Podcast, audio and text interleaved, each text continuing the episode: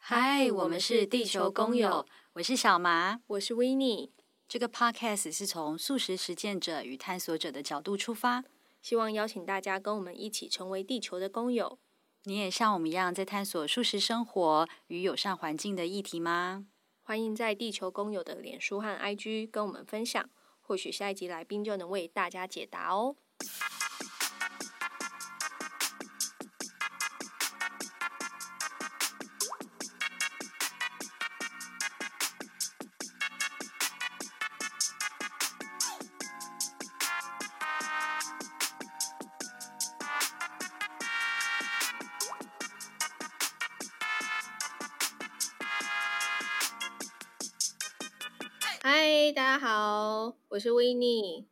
Hello，地球公友的大家好，我是小麻。那今天呢，很高兴，就是我们向宇宙许愿，再度成真。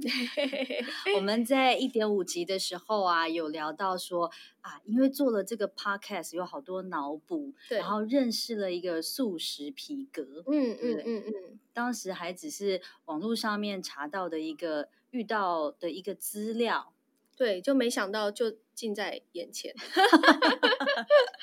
对，然后那时候在搜寻的时候，其实因为在自己在实践素食的生活当中，其实就会慢慢的把呃除了吃以外的食衣呃衣住行，也希望可以落实到呃关怀动物权益的这件事情。然后看到了呃素食皮革的这个等一下要介绍的这个品牌，觉得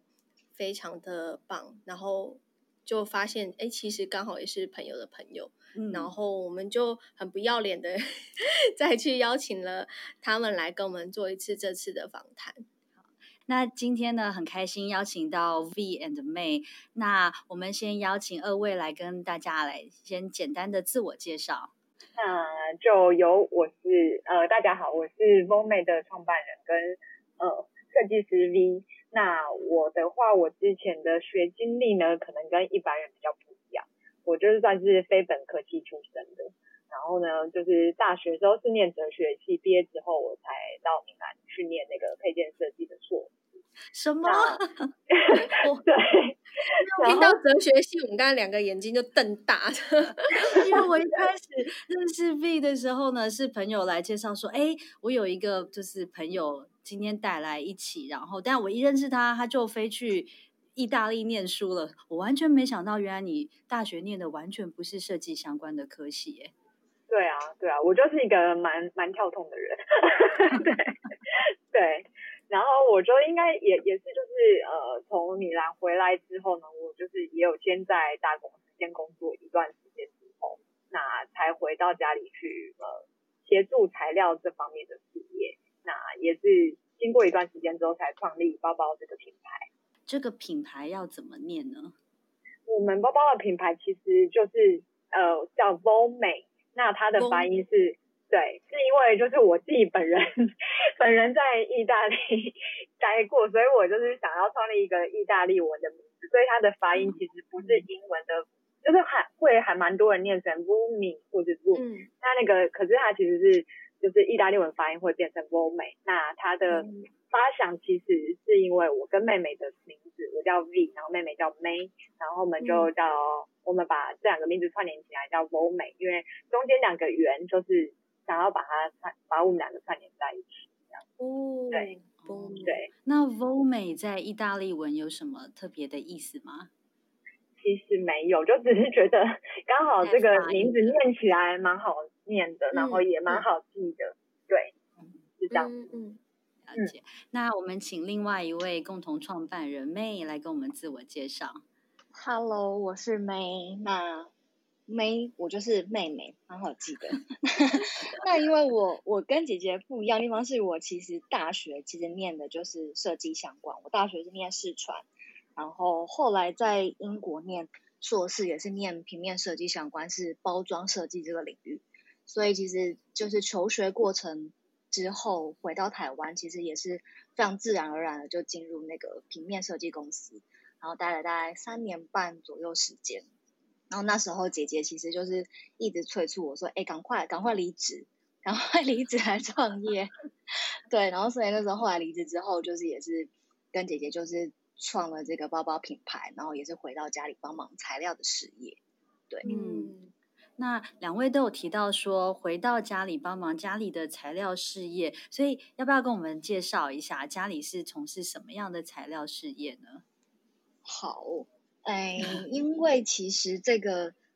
嗯、呃，大家可能会现在现在现在认识到我们这个品牌 Voomay 这个品牌，会看到说，其实我们一直在强调的那个核心的。概念其实是材质的部分，那其实这个也是回到就是我们自己原本家里创造的这个这个材质，我们就是叫它素食皮革。就是当初就是出来做这个包包品牌的时候，我们其实就是一直强打说，哎，吃素的皮革，素食皮革，所以算是应该应该是我们应该我们算是就是自创了这个这个名词。那当初会想要创造这个名词，也是因为。呃，因为家里做这个材料，其实它的前身就是传统的合成皮革。那我们在大概近十年左右，就是转往越来越环保的这个对环境更友善的这个路线。但是还是会觉得，哎，大众就是当你今天是呃接触跟面对 To C 的消费者的时候，应该是要用就是让大家更更。浅显易懂，然后更让大家可以接受的方式去跟他们沟通。所以，我们那时候就想说，如果你讲说轻形态的合成皮革，大家可能还是会觉得是什么，然后或者是还是会有带有一些就是刻板印象啊，或者是一些比较不好的那个那个方向的面向。所以我们当时其实就是蛮直接的，希望说直译国外来解释这个材料的一个比较比较。广泛的一个定义就是 vegan leather，然后所以那个我们其实也没有想太多，就觉得哎，直译起来其实就是素皮革、素食皮革。所以当我们当时这样去跟大家沟通的时候，大家其实就是也可以直接去联想说，哎，也没有没有直接联想，就是他们会比较愿意去听说我们到底是什么样子的材质。因为像我一开始就会比较疑惑是素食皮革跟植物皮革，应该很多人会。搞混，或者会问你们说，哎、嗯，那你们是不是有用？比如说前一阵子新闻有说那个仙人掌啊做成的皮革，应该很多人会问你们这个问题吧？对啊，我可能刚刚讲那个素食皮革没有没有讲的非常清楚，那我可能现在再解释一下，就是其实广义而言呐、啊，其实素食皮革它就是泛指所有就是使用非动物性的原料制成的皮革。嗯，那。所以，所以如果你是像真皮呀、啊，或者是在制造过程当中有用到任何动物性成分的，它都不不会是属于素食的，就是 vegan 的这个范围里面。像是，嗯、呃，像是如果就算它不是取自于动物上面的皮，但是如果制成有用到像动物成分的蜡，比如说像蜂蜡，嗯、然后或者是动物成分的胶水，嗯、或者是动物成分的染剂，像那种胭脂虫。做的就是染染料，其实它都不能属于在这个这个范围之内。对，哦、这是广义而言。那就我们自己研发的素皮革来说呢，嗯、我们的材质其实目前大宗的这个材料，它算是低毒然后低污染的合成材料。那我们自己把它归类归类在属于就是绿色化学的一种。那所谓就是绿色化学，其实它算是一种比较。新兴的化学分子，它其实主要是在研究如何就是就是在原料啊原料的使用上面，然后跟能源的能源的耗损如何降低，然后原料是如何就是减少有害物质的排放，对，然后就是从源头到最终的产物的过程当当中，我们是可以减少这些废水啊废气的产生，就是其实嗯总。总意来说，就是它就是降低对环境的污染跟冲击这样子的影响。嗯、对，那其实，在我们做这样材料一直到现在，我们其实除了这个低毒、低污染的这种类型，我们也不断在在研发，不断在就是就是去去寻求一些进步。所以，像我们现在也有利用废弃物，或是刚刚提到的，就是像利用天然的植物纤维当做原料制成的 vegan leather。所以其实我们应该是可以，嗯、呃，比较贪心的，就是涵盖整个就是素皮革的各种各种面向，就是也有合成的这种属于绿色化学的，嗯、那也有属于这种废弃物再生，然后也有使用天然的材质去做的。哇，这听起来是一个非常大的工程诶，就是等于是把整个传统定义的人造皮革的整体的制成啊，在每一个面向都重新来做检视，并且用一个呃环保永续的角度来去切入，说在每一个面向可以怎么再被优化，对不对？嗯、而且刚刚又脑补到一个新名词——绿色化学。嗯。我觉得这简直就是整体制成的重新再改造，那其实是一个相当大的工程。那就是二位怎么会有这样的起心动念来做，从这个角度来切入呢？起心动念哦，其实应该就是回、嗯、回到刚刚讲的，因为我们一开始其实最开始是想要做这个包包的品牌，可是后来我们在做的过程当中，我们其实呃做了两三年吧。然后在这做的过程当中，我们发现自己最核心的东西其实是材料这件事情。所以，当我们其实要去做材料的这一块，不管是销售或者推广，那我们必须要对这个材料有更多的认知。所以，其实我们也是这在这当中不断的去调整，然后去吸收知识。因为毕竟我们也都不是材质这样子的本科系出身的，就是本科系应该是我我爸爸。所以，我们其实对于我们其实是设计的，其实对于材料这种东西，尤其是跟化工有关的，其实是是是完全蛮不相干跟很陌生的领域，对啊。所以回归到起心动念，应该就是说，我们希望把这个东西如何就是呃好好的延续下去，就是如何让它是真的可以永续被被使用、被推广，然后真的也是可以回归回馈到社会。刚刚有。提到说，你们一开始是呃先做品牌包包的品牌，后来才呃开始慢慢的在着重于材料的研发。那这过程当中有没有什么很印象深刻的事情，或者是你们觉得最挑战的事情？姐姐要不要讲一下？对啊，而且听起来是姐姐先开始想要做品牌，对不对？对，就就是应该是说做品牌这件事，一开始我也没有想太多。然后，嗯，其实一开始这个品牌也不是完全使用家里的材料去做的，那也是因为就是做了一段时间之后，觉得，哎，原来我们的核心价值在材料上面，所以就是才从家里的材料去呃出发，然后想说可以把这样很好的材料去推广给大众更认识，所以才会想说，那我们可以做一个。完整的品牌出来，然后透过这样的品牌跟简约的包包的呃设计，去让更多人认识这样的材料跟品牌。对，那如果要说很有趣的地方呢，应该是说，应该是说回回想这个创立品牌当初是真的没有想太多，然后它就是一个很热血的一件事情。当时就是觉得说，哇，家里有很多很好的材料，可是它就放在那边，就是感觉。你如果不去利用它，就是变成垃圾。那我是一开始会觉得说，那我们可以把这个垃圾变成黄金，可以好好的利用它，那不要让它就变成垃垃圾丢掉了。所以其实一开始就很像拾荒老人啊，就在家里的仓库在那边挑一些我觉得其实是呃剩余的材料，但是却非常美的库存料，去当时就做了一款，就是到现在某美都还有在卖的那个经典款式，就是 V Bag 这样。然后就是刚开始的时候，我们就放在我们自己的粉丝专业上，那就还蛮多朋友，呃，周边的朋友或者是朋友的朋友就看到了，那就大家就是对这个款式蛮有兴趣，对这样包包蛮有兴趣，所以就一开始就这么开始，一切就这么开始了。对，品牌是这样来的。嗯，那家里原本在父亲那一代的制程啊，是是像你们现在在推的绿色化学这一这样的方法吗？还是说，当你们在二代加入之后呢，有在做了一些改造跟调整呢？嗯，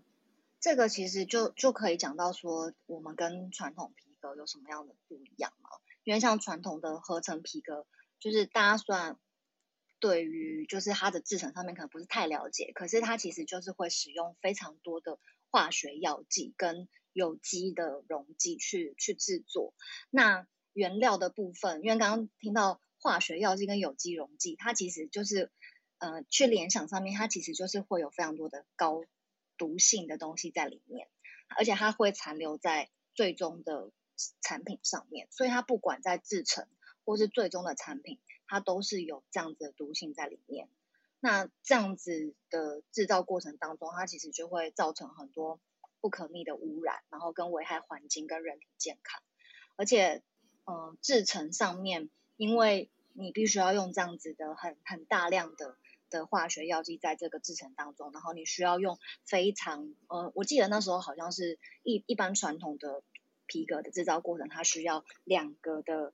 呃，两大台的这种。生产线的机器去做，所以这当中它必须要耗费非常多的能源，像电啊，像水都是，然后所以也会有非常多的废水跟废气的排放的产生。对，那在我们加入之后，或呃或者是在我们加入之前，其实爸爸就一直有这样子的的想法跟观念，就是一直要去不断的改进这部分。所以，嗯呃，在这个过程当中，其实他就是因为他是。那个化工背景出身嘛，所以他在最上游端，他知道怎么样去调配这样子的原料，去降低它的毒性，让它减少污染，所以他一直有不断在改进这方面。对，所以、嗯、呃，在我们加入之后，应该是导入更多，就是跟他原本的知识就超越他，也不能说超越啊，就是 有一点，就是比较多是新的领域的东西，就他以前。化工背景比较不会接触到的一些新的材料，就像刚刚讲的，有些废弃物的部分，可能以前那个年代他们哪想到说，哎，废弃物可以拿来干嘛？就是各种的废弃物，嗯嗯嗯、或者是呃，之前也不会有说什么拿植物来做做成什么样子的原料这样子的想法。所以我们加入之后，也是因为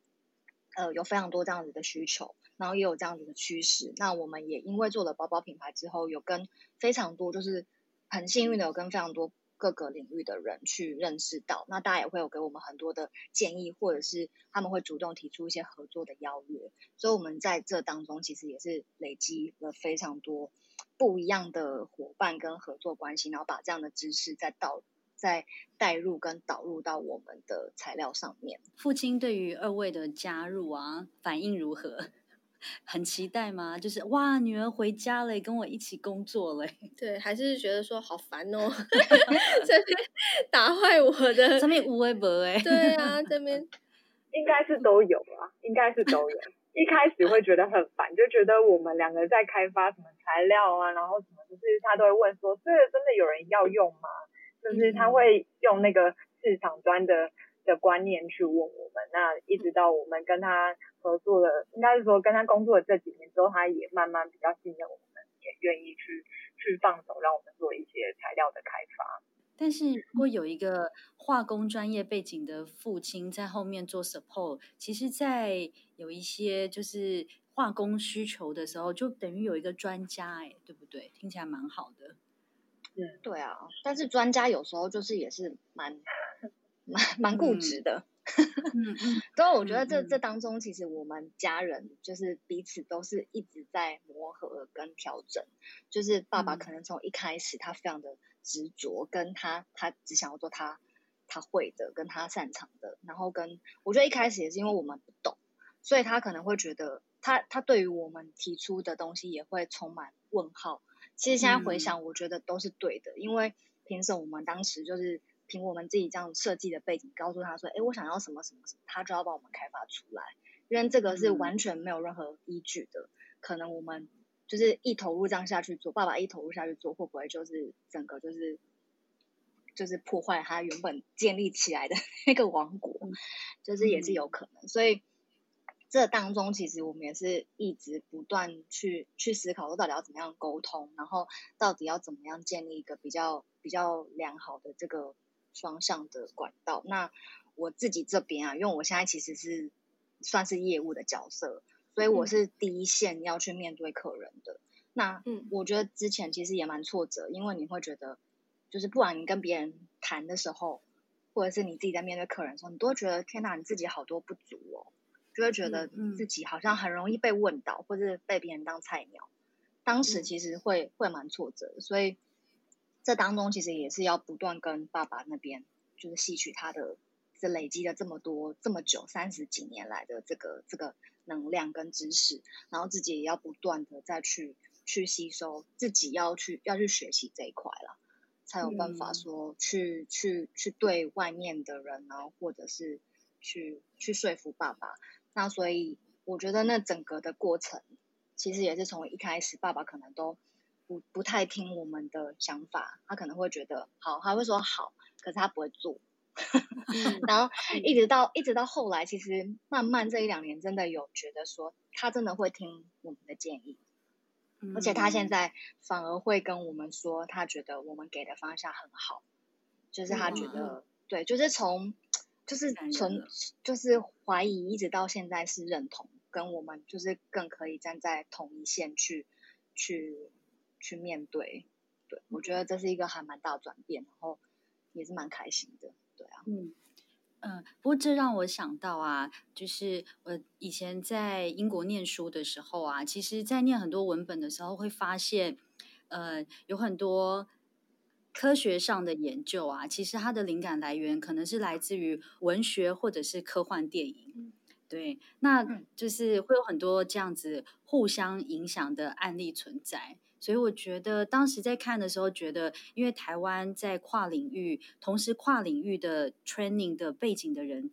当时是比较少的。大家可能都是专注在自己的单一领域上面。嗯、但当时在国外念书的时候，看到有这么多的文本在探讨这样的事情啊，觉得哎，好棒哦，好有道理哦。简单的来说，就可能是啊，小叮当说的其实有。说小叮当好像透露年纪，哆啦 A 梦，对，就是哆啦 A 梦演的，其实都可以是真的。嗯，然后科学家从这边截取的灵感之后，再去做发展。所以我觉得刚刚二位分享的故事好感人哦。我想是因为二位跟父亲有爱啦，嗯嗯，所以可以有这个互相。从真的完全互相陌生的这一段在，在在 buffer 的时候，有一个很大的包容的空间，然后去尝试出，就是跨出原本自己都不熟悉的领域，但是看到一个新的可能性。嗯，而且我觉得某种程度是跟家人的连接，还有在就是在皮革这一块，嗯嗯，所以如果家人有爱，其实在很多呃，在这个连接上面，我觉得就会更。更深入的去挖掘，那就是我对台湾在材料上面的印象是啊，我知道我们都会说台湾的纺织业很厉害，就是台湾有很多很先很厉害的织品的技术，而且台湾在功能性材质布料上面对外的输出的占比其实是高的，但是我倒是对于皮台湾的皮革业的这一块非常的陌生，不知道台湾的皮革业是一个什么样的状况呢？嗯，就我所知啊，因为我毕竟也没有经历到那个就是台湾的皮革业最兴盛的那时候，所以其实这方面我也都是靠一些拼凑，或者听爸爸，或者是跟嗯出去拜访一些跟他同同年纪的这些同业的时候，会有一些他们诉说那那个当年代啊怎么样多兴盛啊，然后拼凑起来一些记忆，就其实是在大概是嗯七七十五。年左右，民国七十五年左右，嗯、那个那个时代其实算是我们台湾这种就是合成皮革产业的兴盛时期。就那时候，嗯、那时候其实爸爸一开始他其实没有做到最后的这种皮革的成品，就是像布料这样一卷一卷，他只有嗯只有卖原料，就是合成树树脂的部分只有卖原料。那、嗯、那时候其实真的是靠原料就就是赚了蛮多就不少钱的。就那时候其实。嗯就是算是大家对于这样子的需求很高，因为嗯，其实像我们这类型的材质，它一开始会会研发出来的一的这个开端，其实它其实就是要仿真皮，因为真皮。其实它的呃取得其实不容易，然后它每一张皮能够使用的范围其实也都很很不一，就是有时候边边不能用啊，就它其实使用面积很少，所以那时候这个材料的。的那个发展史啊，其实一开始是为了要取代真皮，嗯，对，所以，所以在三十五年到四十年的这个时候，就是呃，发展这个取代了真皮的这样子的材料的最兴盛的时期。对，嗯、那那那时候因为应该是台湾的这种这种产业，嗯、呃靠这个赚钱的很多，那大家就会想说，当你赚钱的时候，你就会想要扩产嘛，你就会想要到其他地方去生产来降低成本嘛，这是一个很很简单思考的概念。所以那时候很多台湾的皮革厂啊，就都到纷纷到国外去设厂，那大部分一定是想到的，一定是大陆。然后，或是其他东南亚的地方，嗯，所以很多的当时赚了很多钱的台湾皮革厂就会去大陆那边设厂。那在这样子几年下来之后，然后这个这个材料的需求也是一直在一直有变化，对，然后也是不停的在转型。所以其实呃，台湾的技术过去之后，变成台湾自己这边在做皮革的变成很少。它可能只是这一段制成里面的某某一些阶段，可能是某个加工厂啊，或是某一段会留在台湾，但是可能嗯大宗的大量的生产的工厂都被迁到大陆去了，所以其实我觉得这个感觉是一个必然的趋势，但也是蛮可惜的，因为很多好的技术当时可能国外大家根本不知道，是由我们这边台湾这边呃研发的人员过去。才促进了他们那那呃那边的产业的发展，对，嗯、所以嗯、呃，但是到到后来之后，到后来其实收的厂也蛮多的，对，所以现在就会看到说，就像刚刚讲到，你们好像说，哎，好像不太熟悉台湾的皮革产业，嗯、就是因为可能很多都已经过去了，嗯、那后来又都收掉了，所以在台湾真的还留着的，真的是没有数得出来，真的是没有很多，只剩一些大厂。然后或者是像我们、嗯、像我们这些，我们算是中小企业嘛，但是还是不断愿意再去突破，或者是愿意再去注入一些新的能量的，嗯、才有办法持续下去。嗯，那真的要谢谢你们的爸爸当时，对啊，他真的愿意走下去。他当时也有，就是可能也有有一些合伙人啊，什么是在大陆里面发展，嗯、对，那当然也是可能有吃的一些苦头，或者是有一些问题，但是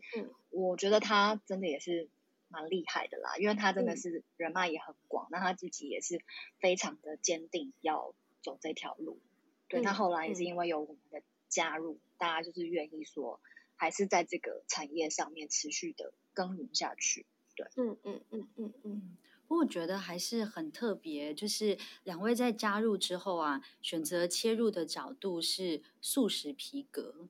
但这个这个题还有绿色化学、无毒、降低环境污染，就是这样的想法是怎么进到二位在创立品牌的时候的这个概念里头呢？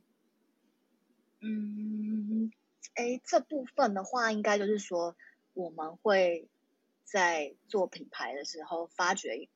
就是这个材料是我们的核心的能量。因为一开始创这个品牌的 Vomade 这个包包品牌的时候，如果是以呃设计师思维的话，我们可能是想说，哎，我们要做一个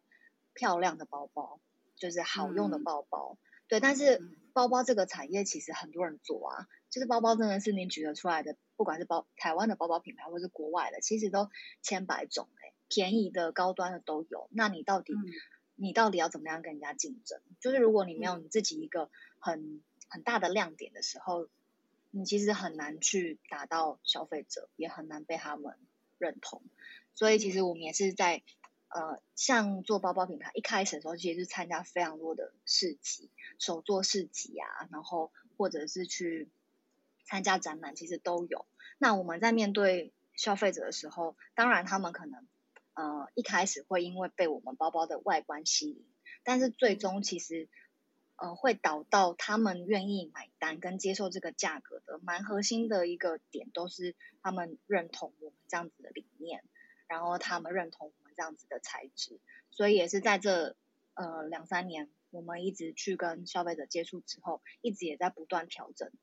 就是我们到底最核心跟别人不一样的是什么东西，然后才会回归到说。诶，那其实是材质。那我们的材质的故事到底是怎么样子的一个？我们要怎么样去诉说、去行销、去推广？那这一步一步才把这些全部建构起来。嗯，对。了解。那我问一个跟产品面上相关的，嗯、就是像有一些鞋子，它现在在讲求呃一些环保材料来做鞋底，所以它可能放着。呃几年之后，它鞋底可能就会开始脆化，或者是呃已经比较没有办法再做使用了，因为它它要让那个鞋底是可以被呃土地吸收的。对对对对。那不晓得你们在做的这个素食皮革，它是不是也会有这样子呃会遇到的？的这种情况，就是它的分解，或者是它的清洁，或者它的使用的粘度啊。嗯，因为像一刚开始提到，其实我们有蛮多面向，就是使用不同的原料做的素食皮革。所以其实如果拆开来看，他们每一个的使用年限，然后或者是呃最最终要怎么样子被被回收，或是被焚烧掉都好，其实都不太一样。但是其实我们有一个蛮应该说是有一个。大方向的的宗旨会希望说是可以延长它的使用寿命的，嗯，因为其实像呃传统的合成皮革，它其实大家应该都有用过，就是比如说大家应该家里衣柜里面都有皮衣，或者是鞋子什么什么都好，包包也一定都有合成皮革做的。那那个真的是你隔年拿出来，其实它就上面就脆化掉，就不能用了。所以其实我们觉得它的寿命这么短，其实对于消费者而言是一件。蛮困扰的事情，而且当你今天如果又要付出更多的金额的时候来购买的时候，其实如果我们站在消费者角度也会觉得，为什么？如果我只能用一两年，我就要花好几千块，就消费者真的愿意买单吗？所以其实我们希望说是在使用好的原料之余，是那个寿命使用寿命是可以延长的。那那当它延长了使用寿命之后，就是。下一个阶段，他有没有办法再回到这个循环里面？我觉得也是很重要的。就是好，如果他今天可以使用十年，那到时候他是可以再再回收，再进入下一个阶段的时候，我们觉得这会是一个比较好的方式。嗯嗯嗯嗯，对啊。那那其实我们现在的所有的各种面向的材料，嗯、呃，有些它可能还是没有办法回到这个循环里面，它没有办法被。被回收再利用，可是它焚烧的时候是不会有有毒的物质的挥发或是产生。嗯嗯嗯、那呃，刚刚有提到说，像分解的这块也会有，因为如果你是导入一些、嗯、呃再生的材料或是天然材料，其实它就是它就是会因为使用的年限上面，它是有办法就是被自然分解的，嗯、然后也可以再进入回收的。其实各个面向我们都有在。都有在思考，跟都有在进行，对，所以应该说是还、嗯、还蛮多元的发展面向。但我们自己会希望说，最理想的那个样子是，它可以再导到这个系统里面，然后再回到循环里面，一、嗯、一直再去被使用。嗯嗯，对对，这这才是永续的精神吧？对啊，嗯，就是永续。嗯，不过我觉得哦，也不是不过啦。嗯就是我觉得好特别哦，因为当我我从来没有想过说，如果我选择了人造皮革，我以为是啊，那我跨出了另外一步，就是我不要购买动物皮革的产品，因为生命最贵嘛。嗯，那但我从来没想过说，哦，原来我使用的呃和人造皮革，它其实对环境是有产生这么大的不可逆的损害。而且在它的产品上面，可能还有一些残留的物质是对人体有害的。嗯，我从来没有想过、欸，哎，嗯，对。所以如果我想到二位的产品啊，我好想要书包哦。小孩子要上学了，哎怎么许愿吗？默默的就许愿起来。嗯、那我觉得二位还有一个很特别的事情是啊。台湾在一些产业上啊，B to B 的产业链是都还在的，嗯、但是呢，要做到产品 to C 的这一块啊，有些时候就不是那么容易。就是大家可能比较快可以联想得到的是啊，台湾的制造业比较没落了，嗯、然后可能师傅在凋零了。那就是很多外来的进口品牌，当他们整体的生产成本更便宜的时候，售价终端售价也是更便宜的。所以很多东西要在做成产品的这一端啊，对于有一些可以只对 B to B 的厂商来讲，就不是一个考虑的选项。那二位怎么克服？就是怎么把原料做成产品的这一端呢？你说怎么克服？是说？嗯，我之前的经验是啊，就是当我们要做包包的时候，就是哇，我要找台湾的师傅好难哦，因为一来师傅可能年纪渐渐都大了，他们不想要再这么辛苦的工作，或者是再来是有一些比较 high end 的品牌，我们在做工上面又特别的刁钻，而且可能订单量又不是那么的大，所以也不是一些比较代工的厂商愿意接的订单。那不知道二位在把这么好的材料做成产品的这一段制程当中，有没有受到碰到什么样的挑战呢？嗯，有诶、欸，就是一开始我就说一开始是凭着一股热血精神嘛，所以那时候 在一开始做包包的时候呢，我们真的是找就是那种传统会做家庭代工那种阿姨，就是修改衣服的阿姨，然后那个时候是朋友的妈妈。就是从，就是也是非常谢谢他愿意帮我们做第一批的包包，那时候数量都很少，大概十个吧，就从十个包包的车缝这样开始。因为我自己也有就是之前有在呃别的公司上班经验，所以我大概懂说，比如说我要做鞋子或是我要做包包，会有一定的起订量这样子的限制。嗯，所以以我们这样一开始只是想说先试试看的话，基本上是找不到 代工厂愿意帮我们。做的，嗯，对，所以一开始是是从就是请这样子的代工阿姨去帮我们帮我们车缝这样的包包。当量越来越大的时候呢？越来越大，我就有去找正式的，就是专业做包包的代工厂，那就会有一定的数量去跟他们配合。嗯、对啊，那可能一开始也需要让他们去认同我们在做的事。然后也去跟他更清楚的说明我们这个品牌未来的规划啊，或者是我们每个季我们大概有规划多少的的款式跟多少的数量。其实一开始也是蛮辛苦，也是拜访了不少代工厂。那我觉得也需要缘分跟需要默契。那有一些代工厂当然我会看说啊，我们就是年轻的设计师品牌啊，就是这个量他不愿意接。我觉得是要找到共同有认同我们在做的事情。然后他也看到这个品牌未来的发展，他才会愿意去跟我们这样配合。对，嗯嗯嗯嗯嗯嗯。那你们自己在创立包包品牌啊，除了就是自己的品牌之外，你们会开始在关注跟你们类似理念的其他品牌吗？就在你们自己的消费习惯或生活习惯上面？会耶。你们有推荐什么？牌子吗？嗯，像我这边啊，我觉得我可以直接推荐大家一个布洛克，因为他那边就是有非常多那个，嗯、他其实会认识他，我也觉得这是一个很棒的契机，就是他是因为先购买了我们的包包，然后才认识他，嗯、然后发现他是一个超级有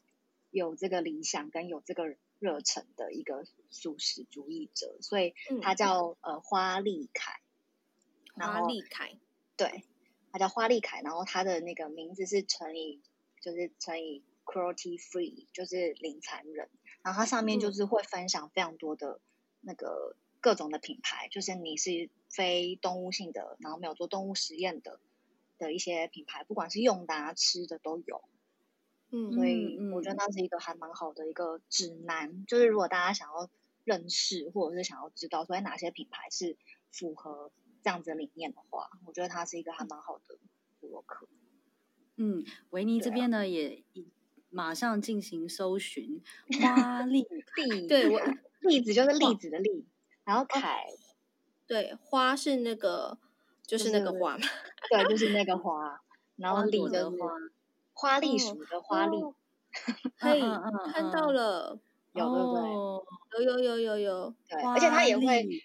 他好像、嗯、呃也是有在国外的一些朋友，然后所以他其实也会推荐还蛮多，就是国外的品牌，而且他都会、嗯、他都会一直更新说，哎，哪些品牌他又通过了哪些实验，所以我觉得很棒，嗯、对啊。呃，我现在目前想到是就是我们的，应该是说我们的。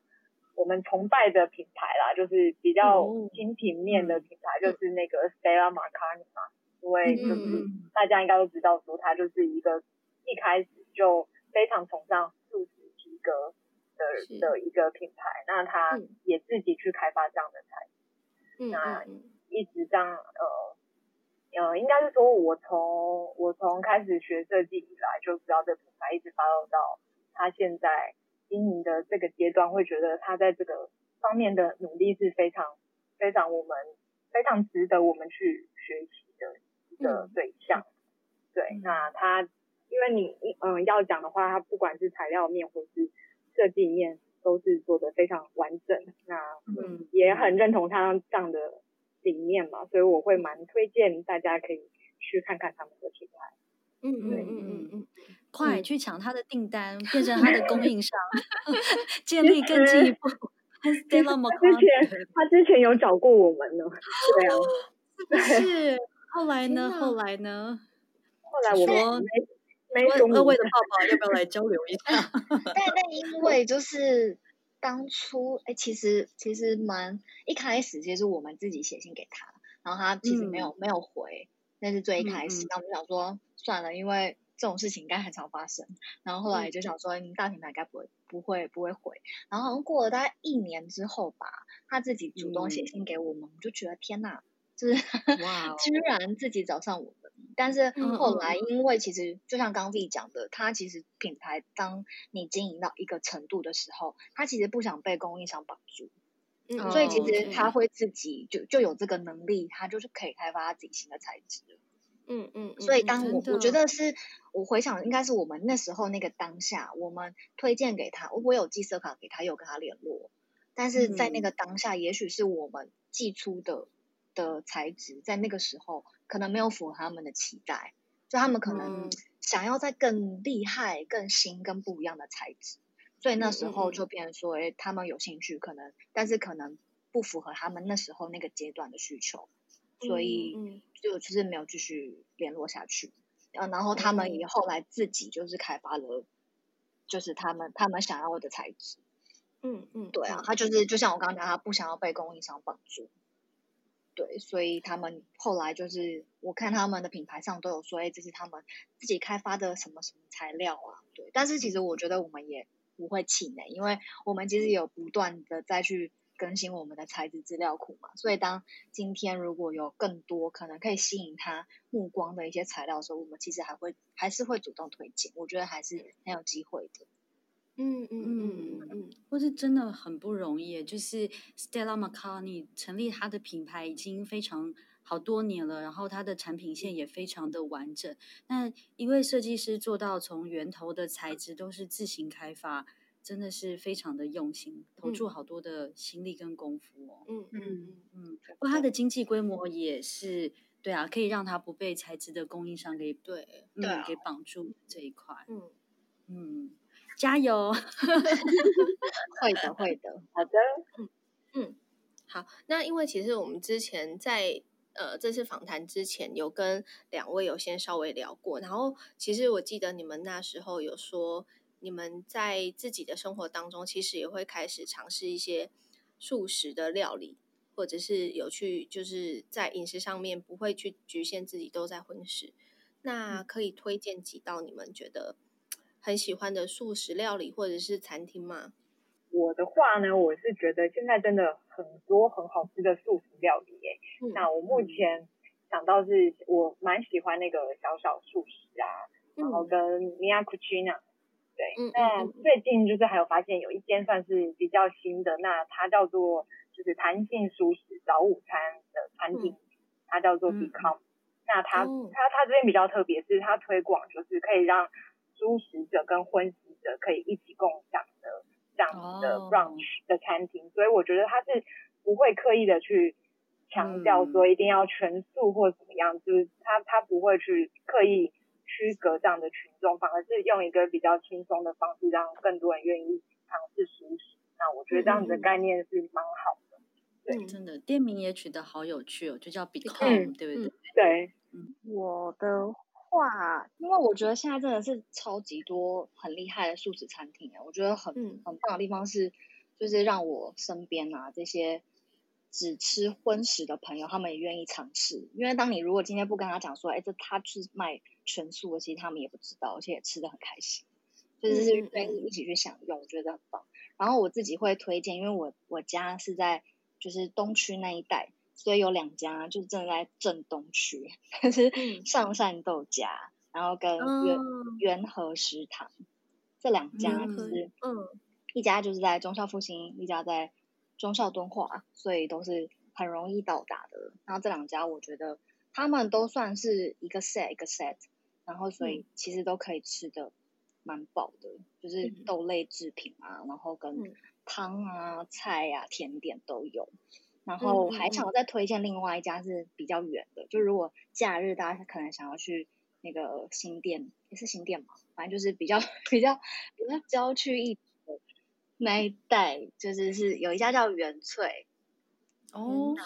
对，然后它的它就是外面自己有一个蛮大的庭院，所以如果天气好的话，坐在外面我觉得很舒服。然后它生意非常的好，所以要去的时候可能要记得定位。我不确定他能不能定位啦.但是我每次去的时候，他生意都超好。对，然后我会认识他们，也是之前有一次我们参加那个草兽派对，大家不知道知不知道，嗯、也是一个知道哦，对，非常有有理想的这个素食，这个女生 Cindy 她办的草兽派对，然后那时候我们都没有参加，然后我们旁边就是元翠他们在卖他们的食物，然后我就是每天都被他们那个香气，每天一直。一直香到，就是每天就看他们在煮，因为他们那时候好像只出一道料理，叫做那个飞龙头、嗯、咖喱口味的飞龙头。那、嗯、飞龙头它是用豆腐去做的豆腐丸，所以我我、嗯、我们那时候市集好像是两天吧，反正我就是我就是一直吃，我就觉得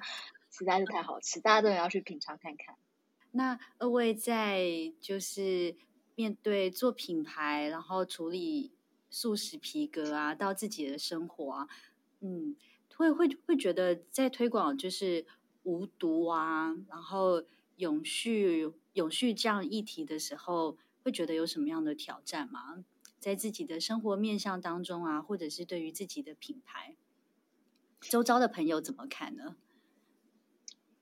嗯，我先讲好了，像我觉得真的是因为自己做了品牌跟。在推动这个素食皮革这个这个过程当中，真的是会在在自己自身上面，不管是生活上，或者是更更广的在环境上，或是社会责任上，我们都会去更在意，然后从自身做起。我觉得不断去吸收新知，然后跟同业切磋，是还蛮重要的。嗯。而且我觉得这个已经变成不是我自己好就好，而是你好我好。就是大家都好这样子的概念，我觉得这才是真的可以永续的一个真谛。那我其实会去思考是，其实我大部分的时间就是工作之余，我其实就是一个消费者。那我同时又是供应商，但是我大部分时间是消费者，所以我觉得这个换位思考还蛮重要的。我会去想说，到底怎么样才会是一个好的循环呢？到底是先有制造才有消费，还是先有了消费才有制造呢？我觉得这是这个，我觉得蛮有趣的。然后，而且我也觉得，嗯、呃，应该大部分的听众都应该是消费者，应该应该比较少会是供应商的角色。但如果我们每我们每一个人的每一次消费，它都可以是更有意识的消费，那这个世界跟这社会变成什么样子？我觉得蛮值得大家去思考的，就是消费跟使用这两件事情，其实。会无形当中决定了我们这个社会的样貌，什么东西会延续，嗯、什么东西就会消失。嗯，对，嗯，所以在我身上，我觉得就是我是怎么样的消费者，其实也会直接的影响到我是怎么样的供应商，这是直接的影响，不是间接的，这是息息相关，跟就是彼此影响的。所以我觉得，真的我自己在做这件事情之后，对我真的是生活就是由内而外的是一个。还蛮大的改变，然后跟蛮大的体会，对啊，嗯嗯嗯，那 V 呢？我的话，我觉得对我的生活方式上面的改变，应该是说我也会开始更注重我的饮食的选择，所以我没有到说现在是吃全素，但是这几年开始也会会可能有一两天就是都吃素嘛，那也会开始减少呃肉类的摄取。嗯，然后比如说在可以在呃如果有选择的时候呢，也会以海鲜为主这样的料理。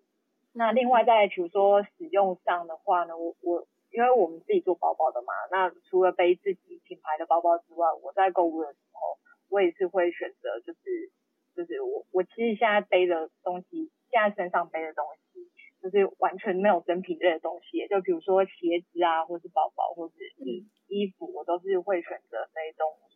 质这样。嗯，那就是现在会不太能接受那个皮味，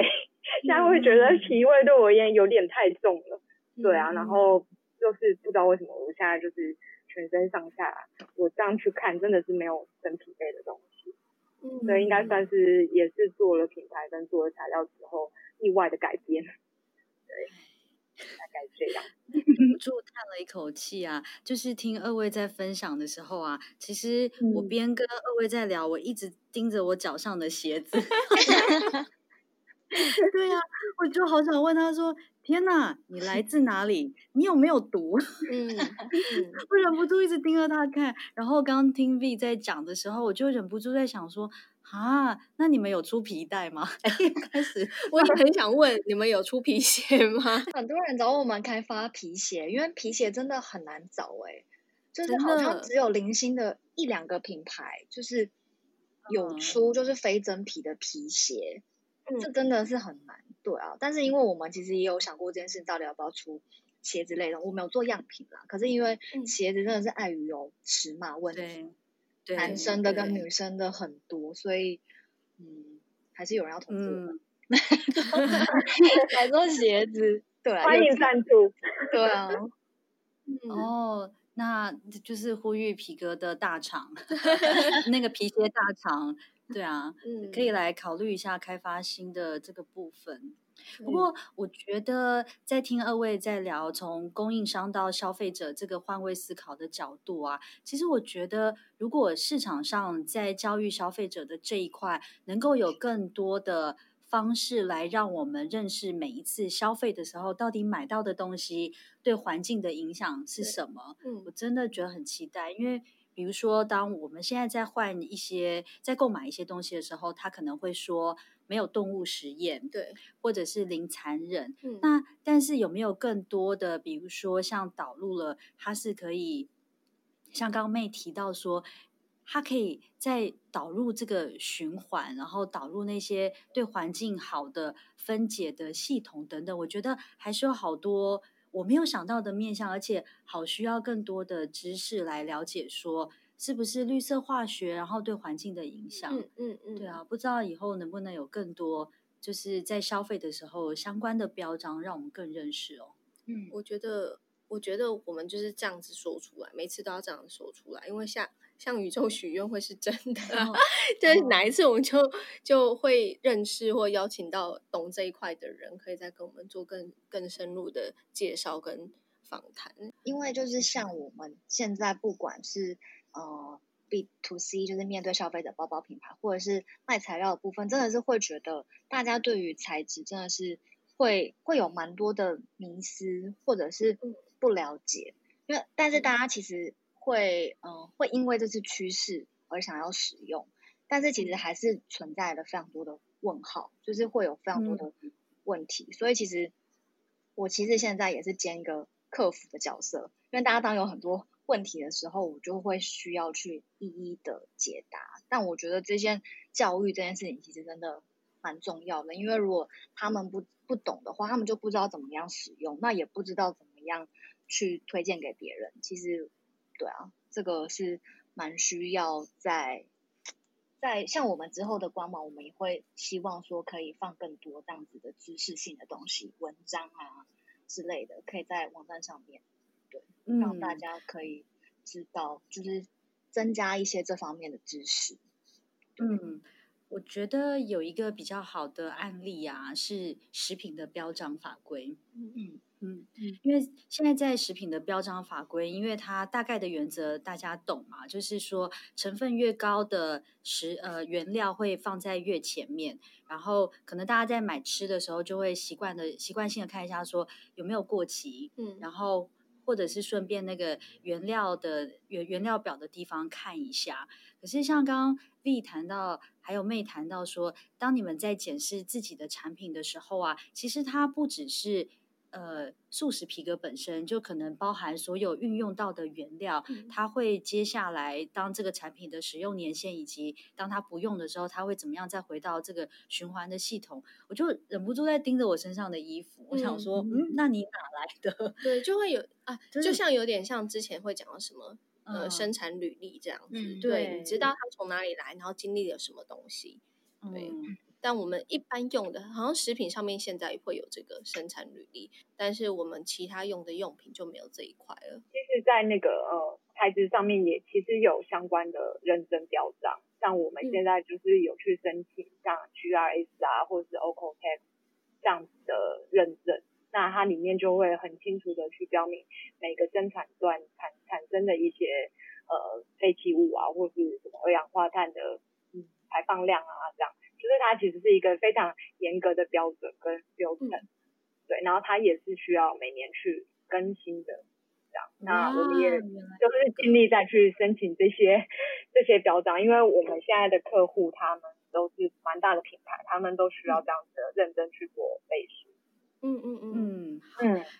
那就是今天这些脑补的资讯呢，地球工友也会放在文稿当中来跟大家分享。嗯嗯嗯，不停的在脑补。对。嗯嗯，然后另外就是像像如果是素食素就是 vegan 之类的标章，就是我们是也是有一个是叫 PETA P E T A，然后像呃另外一个最近也是有客人就是嗯在申请的，像 V 它就是 vegan 的 V，然后叫 V Label、嗯、L A B E L，对，嗯、这些都是可以让大家就是做一些就是比较比较直接的参考。就知道说，哎、嗯，它就真的是，就是完全是非动物性的，对啊，嗯嗯嗯嗯嗯嗯嗯，太好了，哇，太有趣了，嗯、这一集脑补到好多、哦，对啊，这样就有更多的选择了，就是你在每次购物的时候，你可以去了解，呃，你想要买的这一件物品或商品，它是不是有符合你自己个人的理念？嗯嗯嗯，两位在一起创立这个品牌的时候啊。有想过有一天会走到这吗？经历到这些吗？没有哎、欸，我觉得就是一个一个就是非常惊喜的过程，然后还有各方面的挑战，但是就觉得人生就是这样才有趣嘛。哦，真的好多新题目哦。对啊。好，刚刚呢？花丽凯已经在回追我们的 IG 了。哦，哇，对，哇，谢谢花丽凯，有一天也希望能够采访到你哦，一直在乱许愿，没问题，可以帮你们帮你们推荐跟介绍，耶，对，他人很好，真的，马上有人下一集的来宾了，对，太有趣了，嗯，我觉得地球工友，我们也是在一集一集，一次一次跟不同的。朋友或老朋友或新朋友在认识的时候，嗯、在聊到这个议题的时候，都有不同的新发现。嗯嗯嗯，嗯对。那我觉得套句 V 的话，嗯、真的人生这样子挺有趣的。对，没错，都不务正业，大家都不务正业，不务正业最棒。而且各位在做事情啊，我觉得对环境的影响程度其实是很大的，嗯、就是我们。我们对，就是地球工友在运用的工具是 Podcast，用声音传播的工具嘛。但二位在进行这个就是产成制成的改造过程，哇，我真的觉得台湾的土地要谢谢你们呢，真的超级。我们会继续加油的，会越来越环保。嗯，